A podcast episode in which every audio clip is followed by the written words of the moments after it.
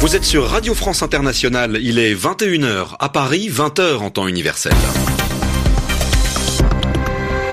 Édouard Dupenoit. Soyez les bienvenus dans ce journal en français facile. À mes côtés pour vous le présenter, Sébastien Duhamel. Bonsoir. Bonsoir Édouard. Bonsoir à tous. Les États-Unis, le Mexique et le Canada trouvent un accord de libre-échange.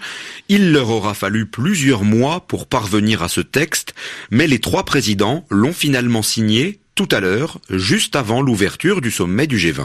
Ce sommet à Buenos Aires, où s'est rendue la première ministre britannique Theresa May, cela peut sembler normal vu le poids du Royaume-Uni sur la scène internationale, mais c'est en fait historique. Juliette Gerbrandt vous dira pourquoi. L'OTAN a-t-elle commis une bavure, c'est-à-dire une opération où des civils sont morts en Afghanistan? Les Nations Unies et l'armée américaine enquêtent pour comprendre pourquoi un immeuble où vivaient notamment des femmes et des enfants a été bombardé mardi dernier? Et enfin, une grève des enfants et des collégiens. C'est en Australie. Ces jeunes citoyens ont décidé de ne pas aller en cours aujourd'hui pour protester contre le manque d'action du gouvernement sur le réchauffement climatique. Les journaux, les journaux en français facile. Plusieurs mois de négociations difficiles, de menaces, mais finalement un nouvel accord de libre-échange sur le continent américain. Le Canada, les États-Unis et le Mexique se mettent d'accord juste avant l'ouverture du sommet du G20. Les trois présidents ont signé ce texte. Il remplace l'ancien traité de l'ALENA. Les gros points de désaccord portaient sur l'automobile et le commerce de produits agricoles. Anne Corpet, les chefs d'État signent le texte, mais tous n'ont pas l'air aussi enthousiastes face à ce nouvel accord. Les États-Unis, le Mexique et le Canada se sont entendus sur un texte, mais pas sur le nom de leur nouvel accord de libre-échange. Chaque pays a choisi son propre acronyme pour baptiser le traité conclu après de laborieuses négociations. Comme à son habitude, le président américain n'a pas lésiné sur les adjectifs pour saluer l'accord qu'il a arraché à ses partenaires. Donald Trump. C'est le plus grand, le plus important, le plus moderne et le plus équitable accord jamais obtenu de l'histoire moderne. C'est un accord modèle qui va changer le paysage commercial pour toujours. Et c'est un accord qui va avant tout bénéficier aux travailleurs, ce qui est très important pour nous aujourd'hui. En réalité, le nouvel accord est signé pour 16 ans et pourra être réexaminé tous les 6 ans. Et il ne règle pas tous les différents commerciaux entre les voisins américains. Justin Trudeau, Premier ministre du Canada. Les tarifs sur l'acier et sur l'aluminium demeurent toujours entre nos pays. Tant qu'ils seront en place, nous allons continuer de travailler fort afin de résoudre cet enjeu qui représente un obstacle majeur à nos économies. Pour être définitivement adopté, le traité devra être validé par les parlements des trois pays. Donald Trump estime que sa ratification par le Congrès des États-Unis ne devrait pas poser de problème, mais il pourrait se heurter au scepticisme des démocrates, désormais majoritaires à la Chambre. Anne Corpet, Washington, RFI. L'accord a donc été signé juste avant l'ouverture du sommet du G20 à Buenos Aires, une réunion à laquelle se rend bien sûr la première ministre britannique Theresa May. Et c'est historique. A priori, pourtant, rien d'extraordinaire à ce qu'une dirigeante britannique ne se rende en Argentine. Et pourtant, c'est la première fois depuis 36 ans. En 1982, la guerre des Malouines éclate entre les deux pays. L'Argentine essaye alors de récupérer le contrôle de ce territoire situé à 400 km de ses côtes, mais le Royaume-Uni finira par le conserver après la signature du cessez-le-feu. Juliette Gerbrandt, ces îles sont toujours restées un sujet de tension entre les deux pays et l'approche du Brexit pourrait encore faire évoluer leur situation. Theresa May insiste, dans l'avion qui l'a conduite à Buenos Aires, la position britannique sur la souveraineté du royaume aux Malouines n'a pas changé. Ce qui a changé, en revanche, explique-t-elle, c'est que la relation entre l'Argentine et le Royaume-Uni s'est améliorée ces derniers mois. Pour preuve, entre autres, l'ouverture d'une nouvelle liaison aérienne directe entre les îles et le continent sud-américain. Le gouvernement de Mauricio Macri est en effet moins attaché à dénoncer l'occupation d'une partie de son territoire que celui de sa prédécesseur, Christina Kirchner. En octobre dernier, le ministre argentin des Affaires étrangères estimait toutefois que le Brexit pourrait être l'occasion pour son pays de se rapprocher des îles britanniques. Et les 3400 habitants des Malouines s'inquiètent pour leur avenir.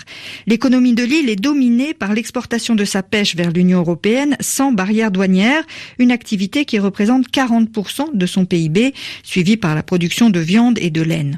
Une sortie de l'Union européenne sans accord ferait donc baisser de 16% le budget national selon les experts.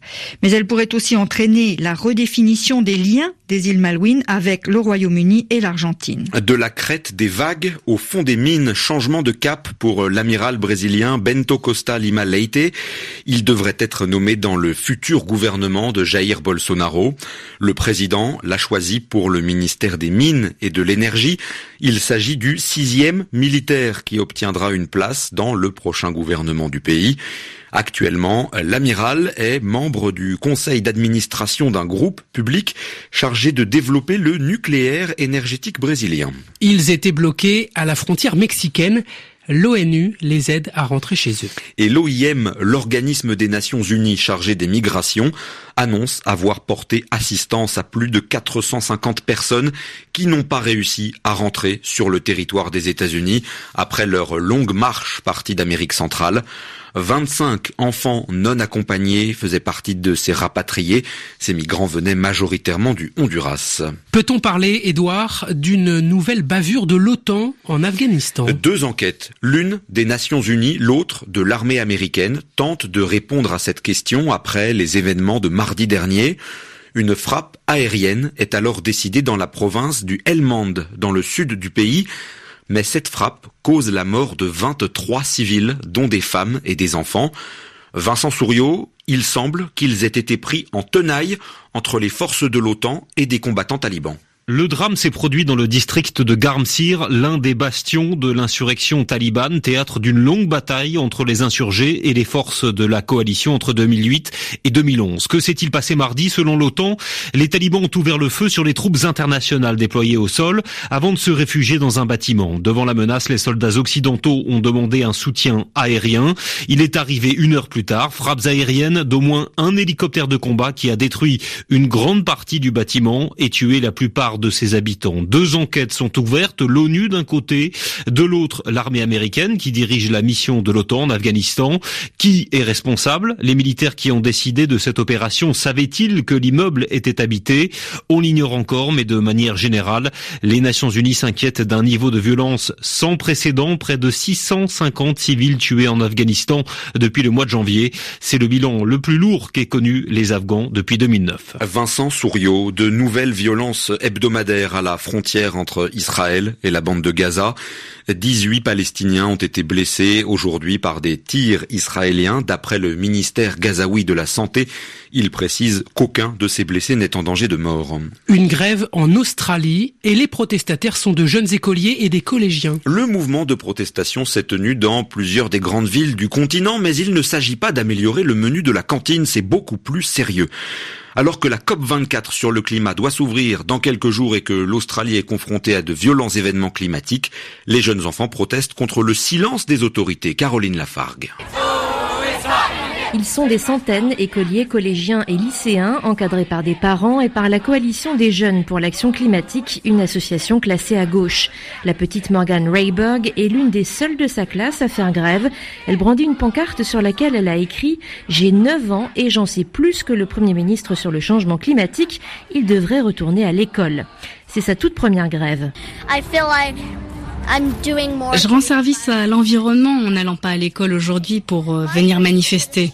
Je rêve qu'en Australie, l'air soit propre et qu'on ait tous des panneaux solaires et plus de forêts urbaines.